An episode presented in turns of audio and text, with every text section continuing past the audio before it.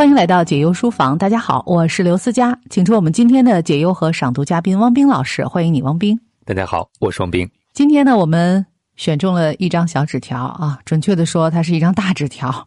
这位朋友一口气写了好多个段落，因为如果一次发过来的话，我们的后台肯定崩溃了啊，收不到字数这么多的纸条。看名字，他是一位老朋友，但是已经有很久都没有给我们写信。有一段时间，他曾经天天写信讲述他自己的工作和生活。后一段时间呢，他好像消失了。现在他又重新出现了。重新出现的时候呢，带着他在生活当中出现的新问题。一月二十八号的时候，我们收到了这封信。他说：“哥哥姐姐好，已经到基层工作快两周了，关系也正式转过来了。我正在努力接受这里的三观。如果没有营销业绩，就等于没有上班，也就是信用卡、储蓄资金量、基金、保险之类的。光营销也就算了，还要每天面对刁钻的客户。我们这个营业点主要就是一群老年客户。”他说：“有些人啊，仗着自己年纪大，动不动就喜欢上课、上纲、上线，还跟我们嚷嚷。可是如果不做营销，一个月就只有六千块钱工资，我每天都需要站着，这真的让我不太能接受。之前的岗位虽然下班晚，但是周末双休都有保障，一个月有两万左右的收入。到了这儿呢，一个月只有六千，我确实想辞职了。”只因为领导说我们没有基层经验，就全部下了基层。而别人告诉我说：“你要有目标啊，你要从客户身上发现价值啊。”这让我觉得非常的哑然。我虽然没有营销成功，那也不能全盘否定我的所有工作呀。另外，我也实在是没有营销天赋，不喜欢做这个，也不是不喜欢钱，实在是这种赚钱方式让我没有安全感。他说。我还受不了，每天回家似乎身上都有一股汗味儿。我有洁癖，我跟自己说，第一份工作一定要干够两年。但是现在越来越怀疑这件事情。最后呢，他说我每天上班的动力啊，其实就是我的前领导，他一直对我下基层很担心，怕我受不了这个苦，怕我熬不下去。怕我挣不到钱，还遍体鳞伤，因为他知道我的性格比较孤僻，怕我没有办法融入新的集体。他真的对我很好，我觉得我要是轻易辞职，他一定会特别伤心。他也为我付出了特别多，一直为我加油打气，甚至公开在朋友圈里支持我。但是呢，他也终究只是一个小组长的角色，人微言轻。当然了，我本身也很喜欢之前的岗位，也很珍惜。每天努力去加班工作，做不喜欢的事情，是为了让他可以拿到自己喜欢的数据，等等等等。他其实呢，在后面就补充了很多的细节哈。但是这个姑娘说话有一个特点啊，就是喜欢绕来绕去，绕来绕去啊。我就替她总结一下。这个大意就是，他现在之所以还能在这个每天让他筋疲力尽，而且也体会不到工作价值感的这所谓的基层的营销岗位继续做下去，完全都是为了他的前领导。说来说去呢，实际上他是爱上了自己的前领导。当然了，这个爱在这个姑娘看起来也并不一定要得到那种结果，不一定要修成正果。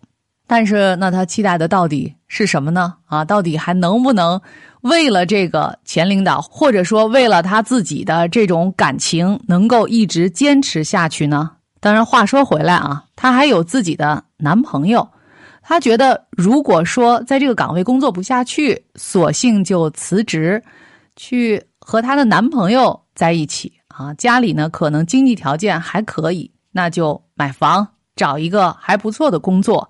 就每天继续的打引号的混日子就可以了。想来想去，他一直都没有想明白。别说他没想明白，看来看去，看的我都有点糊涂了。这个姑娘到底这样的在内心进行激烈的斗争啊？不知道这个岗位到底要不要干下去？是为了他的前领导，为了不辜负他呢，还是为了他自己内心当中那种？被他称为爱的东西呢？问问汪冰老师吧。其实我也有点困惑，因为听完题主的故事之后呢，我觉得题主好像永远在权衡和选择，比如说是留下来还是离职，比如说是和自己男友一起生活，还是选择另外一条路。但是无论你选 A 或者选 B，我都觉得让我困惑的一点就是，我看不出来你真正想要的是什么。你选 A 和选 B 的原因都是 A 能给你什么，B 能给你什么。但比起 A 和 B 能给你的，其实你更需要在做选择的时候好好考虑一下，你真正需要的可能是 C、D、E、F，可能是其他的选项。因为当你总在现实的框架内去比较说这个对我好不好，那个是不是足够爱我的时候，你可能永远都是被动的。你只是根据选项在权衡之中做出选择。但其实你的生活绝不止两条道路，你完全可以有自己的道路，包括你为你自己的前任领导一直在努力，他固然可能会因为你的离开伤心，但是如果你的离开是因为你忠于你自己，是因为你可以活出你自己，也是你决定对自己负责任的决定，那我想最终他也会为你开心，支持你的，因为你能够找到自己的人生道路。所以当你内心纠结的时候，我总在想，这封信虽然很长，但我一直没有看清楚。你究竟想要什么？对你来讲，人生的意义又是什么？一份职业一定有有起有落，但是如果仅因为低谷就觉得这个职业不适合自己，那你当初选择这个职业又是因为什么呢？所以，其实说来说去，很多的生命疑问可能都和我们对自我的认知有关系。啊，你们之间维持这种关系是你需要他，还是我有点闹不清楚啊？这个姑娘有的时候好像表现的非常的自信。和任性啊，就是比如他以为我是为了钱，其实呢，像我们这种家庭啊，这个我们其实不把钱看得那么重的。那你看得重的那些东西是什么呢？有哪些是和你自己真正相关的呢？当然，不管是钱还是你所说的有一些感情和目标，其实，在真正的这个人生和命运的这个背景之下，有的时候都不过是梦幻泡影，并不是说不看重钱你就一定是清醒的人。真正清醒的人，应该是能够认清自己，然后活出自己。所以呢，今天虽然我们啊试图要。解开你内心的一些困惑，也试图能够用一些书中的内容来给你提出建议，但是最终能够回答这一切的，始终是你自己。今天呢，和你分享的是《自尊的力量》这本书，副标题是“带上不完美的自我，走向自由和幸福”，作者法国克里索夫·安德烈。保罗·瓦莱里说。精神追求的目的是在自己面前对自己满意，这并不持久。人是一个不稳定的混合体，有时我们与自己是一个整体，行动与思想和谐一致；有时我们则仿佛患上了离体自亏症，我们看到自己存在并且行动，犹如我们脱离了自己的身体一般。我们看着自己说话、做事或者思考一些我们明明知道不好的事情。有时我们爱自己，有时我们恨自己。那么，医生，这是怎么回事儿？这就是自尊。何谓自尊？自尊是一，我对自己有什么样的看法；二，我对这些看法有什么感觉；三，我用这些看法和感觉把我的生活变成了什么样子。自尊是我们对自己的看法与评价的结合。没有什么看法是不偏不倚的，尤其是对自己的看法。自尊中还存在另外一种结合：自我评价与他人评价的结合。自尊只有在社会关系的范畴下才有意义。自尊在日常生活中是如何体现的呢？在哪些地方我们能够看到它的存在？在哪些地方它又是缺席的呢？自尊通过我们的情感表现出来，它影响着我们内心的舒适感，使我们平静或不安。自尊也通过我们的行为表现出来，无论在我们的社会关系中，还是在其他具体的行为中，我们的行动是否自主，全由它支配。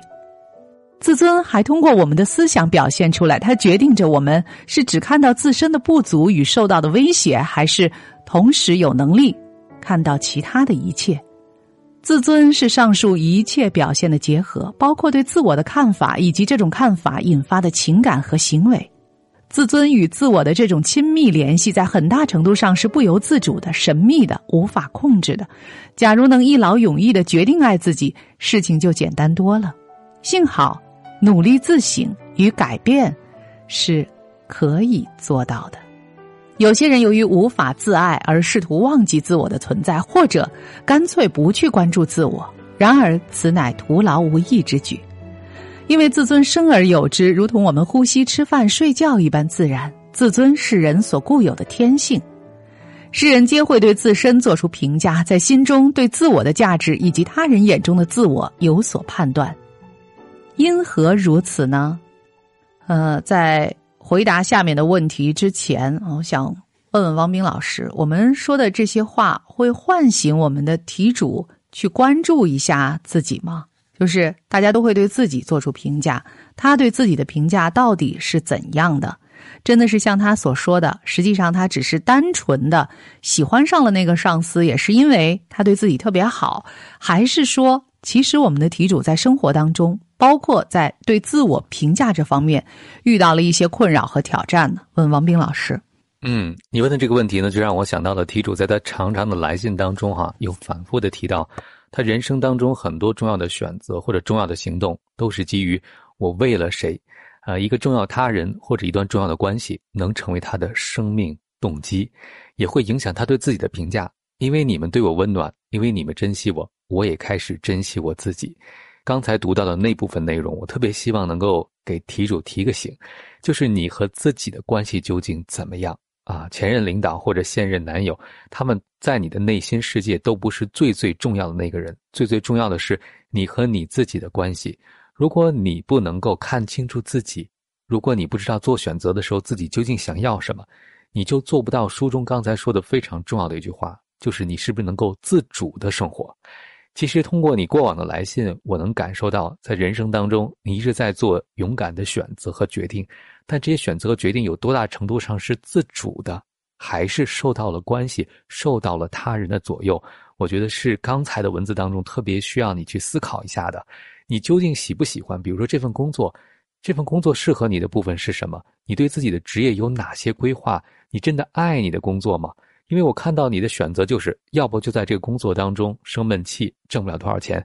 要不就归隐田园啊，买一个便宜点的房子，然后就这样两个人一起挺好的。可是你到底要过怎样的生活呢？生活好像不是非黑即白。当你用非黑即白的方式去对待生活的时候，我觉得你可能不是真正的自主，更谈不上自由。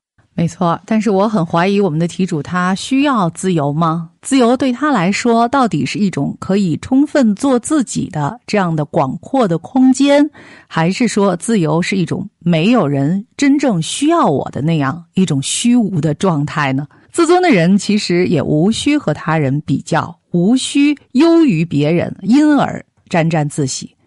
所以呢，当你说到啊，其实嗯，前领导的家境并不好，或者说之前说到前男友的家境，或者是其他的一切等等，我觉得这和你是谁，你要过怎样的生活之间并没有必然的联系。是否你总是需要在和别人的比较当中来明确自己是谁呢？当然了，我们在。人群当中，在社会关系当中，总是少不了要去比较的。但是在个人情感的私欲当中，如果还常常需要以这样的方式来锚定一个自己的位置的话，我会觉得可能你的内心对于自己还有诸多的不确定和不够清晰之处。接下来再分享书中的一段内容：没有自尊，我们的整个人格将处于被影响的状态中，成为和保持自我。自尊是我们获得自由与心理独立的工具，它是哲学家们提出的尊严这个概念在现代的化身。自尊是我们作为一个人赋予自身的一种价值，这种价值超越一切，它使我们能够抵抗压力，抵抗他人与外物的影响与操纵。没有自尊，我们只能是我们的过去和社会这两种力量影响下的受限且可以预知的产物。首先是我们的过去对我们的影响，没有健康良好的自尊，我们就会被一种自动导航机制引导。这种机制可能源于我们小时候学到的东西，或者源于我们自身的经历。如果我们不谨慎提防、多加注意，那么这种从过去沿袭而来的自动导航机制就会影响我们对自身的评价。我没什么价值，也不配得到什么东西，我完全依赖于他人的愿望。它也可能会影响我们对他人和外界的评价。生命和社会中没有任何可以期待的东西，人类所做的任何事情和东西都是平庸和荒诞的。自尊是我们能够在我们的过去中提取最好的部分，并且从过去中解脱出来，从而成为真正的自己。其次是社会对我们的影响。没有健康良好的自尊，我们就会成为社会碾压下的牺牲品。为了获得自己的地位和得到他人的认同，我们会去做应该做的一切事情，去买应该买的一切东西。没有自尊，我们着装、思考和生存的方式都会受广告习俗以及主流意识形态的影响。我们将成为所有这些主流观念发出的指令的理想接收站，因为我们没有给予自己丝毫信任。而健康良好的自尊，使我们能够不做受社会影响的提线木偶。我们如何才能从所有这些影响和潮流中破浪而出，成为自己呢？我们该选择成为什么样的人呢？最重要的是，我们该如何着手呢？答案是：静下心来，塑造自尊。这个答案会对我们的题主有所帮助吗？刚才念的这一段啊，其实我也觉得我们的题主。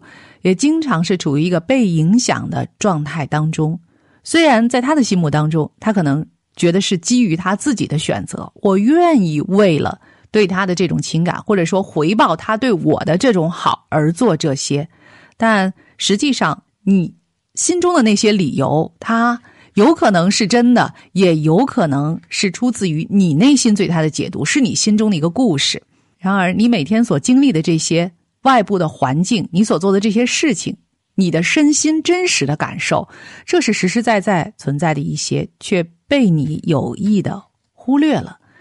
我会觉得，好像你头脑当中的故事啊，成为了幕后真正操纵的那个人。也就是说，你被念头操纵着。我们其实很多人在生活当中的很多时候，都成为自己头脑当中那个念头的提线木偶。我觉得我们的题主在这一段。工作一年间的生活当中，似乎也有一点这样的意味。问问王斌老师，题主其实，在来信当中问过一个问题，就是他不知道自己为什么工作。哈，我更想沿着刚才思雅读到书中的内容问你一句：你觉得自己来到这个世界上是为什么呢？就是我们为什么活着？当然，我们在这里特别就指题主，你有没有想过这个问题？刚才思雅提到了，我们很多人都是自己念头的提线木偶。我想有必要安静下来看一看我们头脑中那些念头，哪些才是你觉得可以成为你生命意义的念头，而哪些可能都是对世界虚妄的个人虚构的看法而已。关于为什么工作、为什么生活，我觉得为什么如此重要呢？因为刚才书中内容说到了一句话，叫“心理独立的工具”啊，自尊是心理独立的工具。其实，在整封来信当中，我觉得题主一直努力成为一个独立的人。但是你在关系当中的感受，包括你在关系当中的反应，我觉得是不够独立的。我刚才问你为什么活着，还包括你为什么会爱一个人。当一个人是独立的时候，他不会为了别人做什么，他会为了自己对别人的爱做什么，这个是不一样的。也就是说，如果你和你的前任领导之间，你不是为了他去做这些事情委屈自己，你是因为想为他付出，你希望他好。所以，当一个人是真正独立、自觉和自主的时候，就不会总觉得付出的过程既痛苦又委屈。虽然可能很辛苦，但是他找到了意义感，因为这是属于他自己独立自觉的一个决定。所以，当你人生中的很多决定都是因为选项的诱惑，或者说你脑补那个选项可能能给你什么，包括你说到了，那走不通这条路，我就去找我的男友，可以把这套房卖了，可以在另外一个地方买便宜的房子过日子，这也是你脑补的一个未来。那对方和你会如何过日子啊？你还是把自己的那条路寄托到了对方身上，所以其实当总依赖别人或者一份工作来给你外在的生命意义的时候，我们就很担心啊。当这些事情不随人愿的时候，当事实和你想的不一样的时候，你是不是备受打击？嗯。其实我觉得我们题主啊，认为自己是一个死心眼的人、固执的人啊，就是他认为他的头脑当中讲述的那些故事啊，其实都是会一直存在下去的那些情节和人物。比如呢，他说我男朋友就很穷，曾经有无数人说，一旦我遇到更好的，就会离开他。可是我是个死心眼的人。但她虽然没有离开她的男朋友，但是呢，她在新的工作岗位遇到了新的人，她明显现在对于她的这位前领导所投入的这种关注、热情啊，或者说简单的说，每天想起他的这个时间，他占用你头脑的这个时间，比你的男朋友占有的要多的多了。所以呢，你所说的这个死心眼儿到底指的是什么？和头脑当中飘忽的这个念头之间存在的这个矛盾，你自己是如何解释的呢？还有呢，就是嗯，我在想，图什么？在一个我不快乐、很痛苦的地方上班啊，一个基层锻炼，一个所谓的为了一个人的坚持。有的人来银行为了挣钱，有人来为了户口，有人是没地方去。我是为什么呢？挣钱好像没什么动力，户口我更不需要了，没地方去也不至于那么惨。想来想去，对我来说真的是社保和他了啊！可是我讨厌混日子，等等等等。呃，我总是觉得这个，呃，前后特别像一个小孩啊，在一场严格的权威人士的审问当中，自己。编造起的一个理由，或者是自己临场串接起来的一个逻辑，不是因为这个，不是因为那个，通过排除法，最终才找到了在这儿工作的理由。这个真的成立吗？啊，或许对你来说是成立的，就是对你来说，只要这个事儿能交代过去，就成立了。可是我们的人生不是就凭这种方法就可以这样交代过去，或者是对付过去的，是不是？所以呢？在下半时段的时候，我们还要继续啊，就我们这个女生的来信，她遇到的这些困惑来继续的分享。而今天呢，刚才选中的书的内容呢，选自《自尊的力量》，带上不完美的自我，走向幸福和自由。作者是法国克里斯多夫·安德烈啊。我们选中了一位老朋友的来信啊，他入职工作快一年了，最近呢，由原来的岗位调到所谓的基层岗位去工作。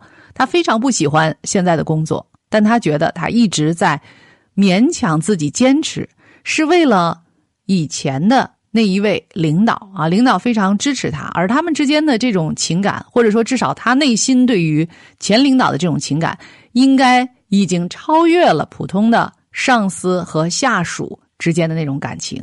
嗯，可以说他是爱上那个人了吗？问问汪冰老师。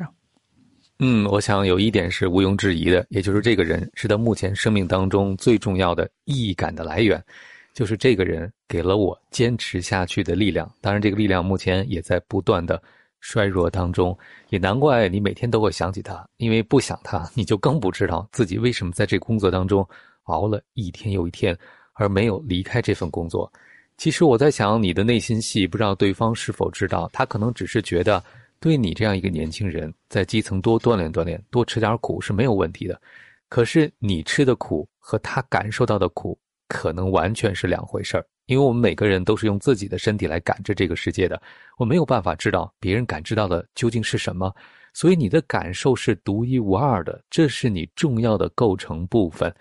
在你信中所呈现的你们两个的沟通啊，他可能确实很担心你，但他是不是真正理解你？或者你是不是真正的理解他，我都是非常存疑的。所以你对他的这种感情寄托，更像是哈，这个人好像是你生命当中的保护人，有他在，你就觉得被照顾、被关怀。因为这种被照顾、被关怀的感觉，你愿意付出更多的你的委屈或者辛苦或者疲劳。但其实最最重要的是，如果你自己不能够好好的爱护你自己。有一天，当这个人不能够满足你的期待的时候，你可能马上就会由爱生恨，对吧？当初我都是为了你如何如何，现在你为什么要这样对我？如果两个人是对等的成年人，我们都会默认对方做出这样的选择都是在自觉、自愿和自主的基础之上。那其实我们就特别担心题主，在你的信中，我们的感觉啊，虽然你已经是个成年人了，但你一直在逃避自主。因为每一段自主的人生都需要为自己负责，而如果恰恰好有一个人愿意为我们负责，好像我们的担子会轻一些。我觉得很难想象一个人工作说是为了自己的领导而工作，除非这个是在和领导的倾心长谈当中向领导吐露的这个所谓心声。如果在一个人对自己内心世界进行梳理的过程当中，最终他找到了这样一个答案，我觉得。这至少对我来说啊，这是很难能交代的过去的，因为你可以为他工作一年，或者说工作两年，你很难一辈子啊，在任何岗位上都是为领导工作。当然，你可以说你是一个死心眼的人，你可以愿意在原来的岗位一直为他去工作这么长时间。但是我们都知道，人生无常啊，他自己。下一步人生将会在哪里展开，自己都不知道，你又怎么能啊？保持着所谓这种死心眼儿，就一直沿着这一条路啊，能够走下去呢？在我看起来，这其实是多少有点站不住脚的。而且安德烈曾经说过，当一个人不重视自己的时候，是难以快乐的。他没有自信，不能做正确的选择，承受不了逆境。然而，这一切都是可以补救的。嗯，是不是可以说，我们这位题主？多多少少也不太重视自己，至少他不太重视自己的感受，以及自己内心啊对于所爱之事那种真正的热情和追求。当然，我到现在也没有太明白我们的题主到底在生活当中有没有自己真正的所爱之事，就是做这件事只是为了自己而做。我想我可能不够了解你啊，王明老师也不够了解你，但是你自己应该是。了解自己的吧，总应该有这样的事情存在吧，否则的话，你就总会把自己的人生寄托在 A B C D E F，无论他在你的生活当中扮演什么样的角色，他始终是他人。而我认为，没有任何一个他人能够承受你的人生的这种理想，你人生的这种寄托。我觉得这个分量有点太重了，这个责任也太重大了。问问王斌老师。你说到这儿，我就突然想到了，我们刚才聊到题主，老感觉他在逃避什么，可能真的就是逃避带引号的长大吧。因为长大的每一个人都要学会自得其乐，在生命当中找到自己的乐趣，找到自己的意义感，而不是仅仅依赖关系。在关系当中，我们可以分享，可以彼此支持和支撑，但是没有办法。把我们对人生的意义感的需求放在对方身上，可能没有人能够承担如此的重任。如果我们永远在不同的选项当中寻找的话，极有可能就是我们就不想选那个最明显的选项，就是我自己。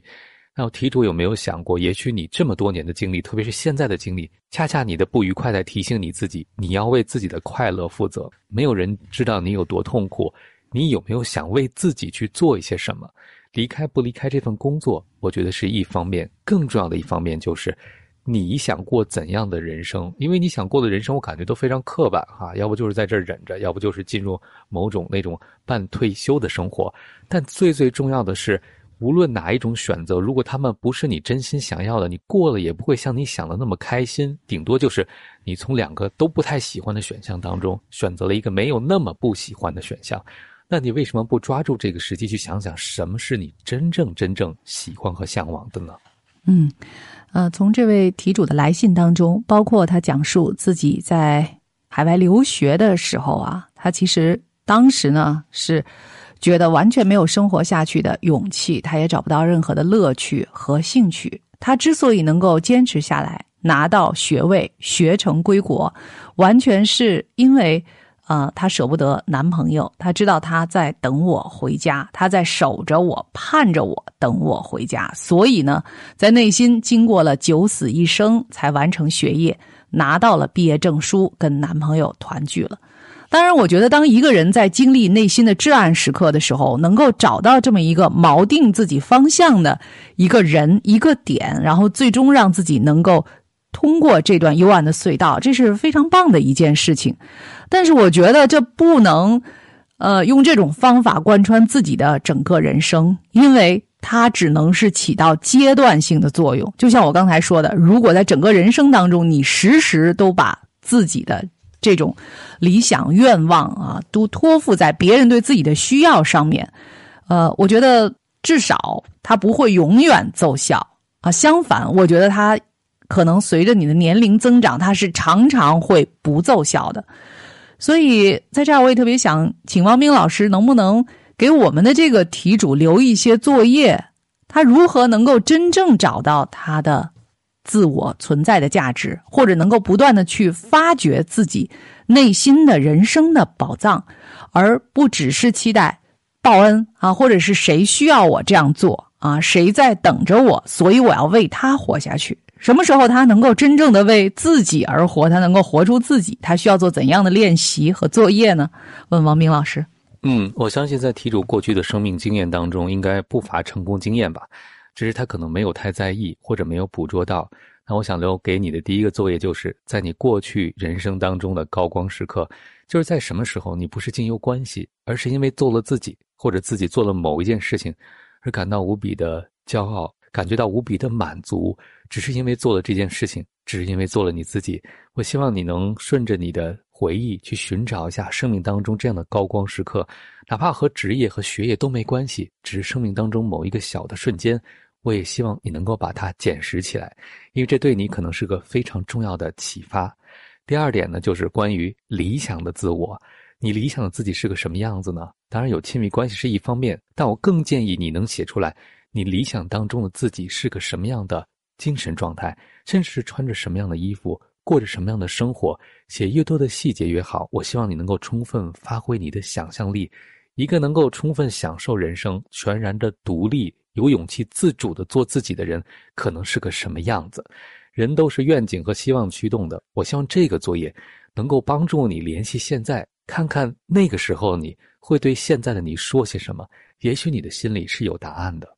到最后，我们之所以能够幸福的活着，或者说我们能够爱别人，实际上是因为我们爱这个世界，而不是因为我们总能吸引到别人的爱，或被别人需要，或被别人等待，这才是我们活在这个世界上的理由，对吗？感谢各位的收听和陪伴，感谢汪斌，这里是解忧书房，我是刘思佳，过一会儿还有好书慢读，再见。解忧书房，听见万物。疗愈忧伤。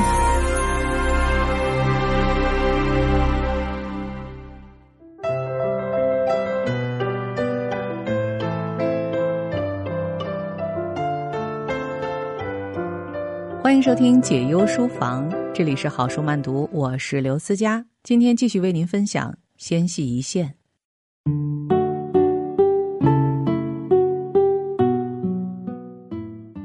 也可能这种怪病与生理机能障碍有关。自毁者总是说，事后他们觉得很舒服，可能因为痛苦会促进脑啡肽分泌。他们说，只有这样才觉得活着，跟现实有接触，否则只感到郁郁寡欢，跟现实脱节。他们体内的化学成分是否失衡？研究发现，酷爱追寻刺激的人，体内血清素和其他神经传导素的含量都特别低。这种人要感觉正常，使身体系统恢复到对一般人而言属于正常的层次，就必须冒更多危险。好几年前我就注意到这种现象，当时我正学飞行，常在机场和航空展会场流连。不飞行时，即使最大胆的飞行员，往往也冷静寡言的令人意外。高尔夫球是他们最喜爱的休闲活动。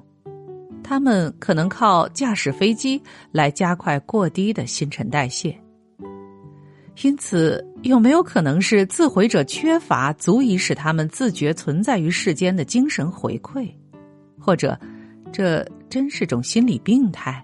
似乎自毁者更倾向于用伤害自己来回应拒绝、愤怒、无助等情绪。有些精神分析学家认为，他们是透过惩罚自己。对虐待他们的人做象征性的惩罚，不论动机为何，他们的行为都太可怕，使我和其他辅导员感到无助、伤心。我知道他们很少自杀，虽然他们有时也会厌恶自己有这种无法戒绝的自毁瘾，不惜以自杀来结束痛苦。讽刺的是，如果决定出此下策，他们通常选择服毒或其他跟惯用的自毁手段迥异的较快的死法。我突如其来碰上了这位自毁者，不知道该如何帮助他，只能劝他把火柴丢进抽水马桶冲掉。他照办了，我就在电话里等。接下来一个当务之急是如何让他保持忙碌。我忆起母亲给我的忠告：清洗两栋房子的窗户和地板，就没有不能减轻的烦恼。我温和的询问来电者，他对料理家务有什么感想？他说，他一直没清理浴室，厨房也肮脏不堪。是的，如果他把这两个地方都擦洗干净，心情也许会好过一点。然后，他可以带现在正睡觉的三岁小女儿出门散个步。放学时，他就该去学校接儿子，准备全家人的晚餐了。我们挂电话时，他就计划采取这些行动。我要他，事实上是求他，下次伤害自己前先打电话来。但他坦言办不到。每次他的心灵都会进入一个遥远的地方，无法控制，也不接受帮助。或许就因为如此，他对控制人生会有那么热烈的反应，即使。只是在一个下午做一些极其平凡的事。今晚，他可能还会需要我们。不过，年轻的自毁者杰西更有可能打电话来。我就这么告诉鲍勃，提醒接班的辅导员哪些人可能来电，就有可能事先做些准备，设计一套应对的策略。有时，我们就像一组慢动作的接力赛跑。传递给下一个人的接力棒，并不是食物，而是精力。我嫉妒那些回到家就能摆脱沉重关怀，把来电者的烦恼抛开的人。有时我也做得到，冷酷的令我自己吃惊。但今天，我觉得肩上扛着千斤重担。三年前，我第一次值班。听到生命线的电话铃响起时，我真的像外星人那样伸出一根手指指向电话，我的手颤抖不已，很害怕按错键。忽然间，这不再是角色扮演游戏，一个活生生、无法预测的伤心人，含混的诉说他的苦恼，要我谅解，要我接纳。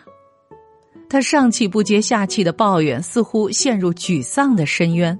我慌乱的在记忆中搜索措辞和应对的方式，但似乎找不到适用于这个电话的类别。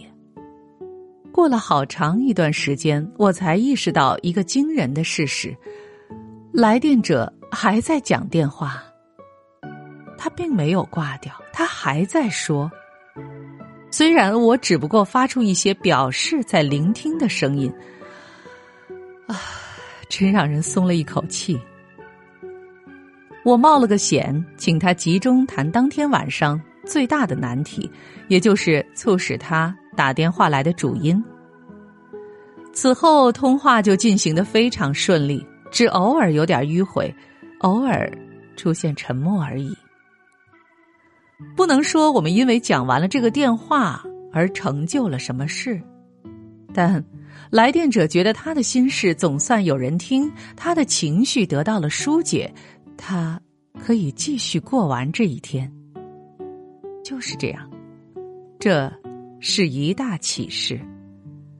下一位来电者截然不同，我同样感到紧张不安，但过了一会儿又发现对方还是没挂掉电话，多么恐怖刺激的五小时啊！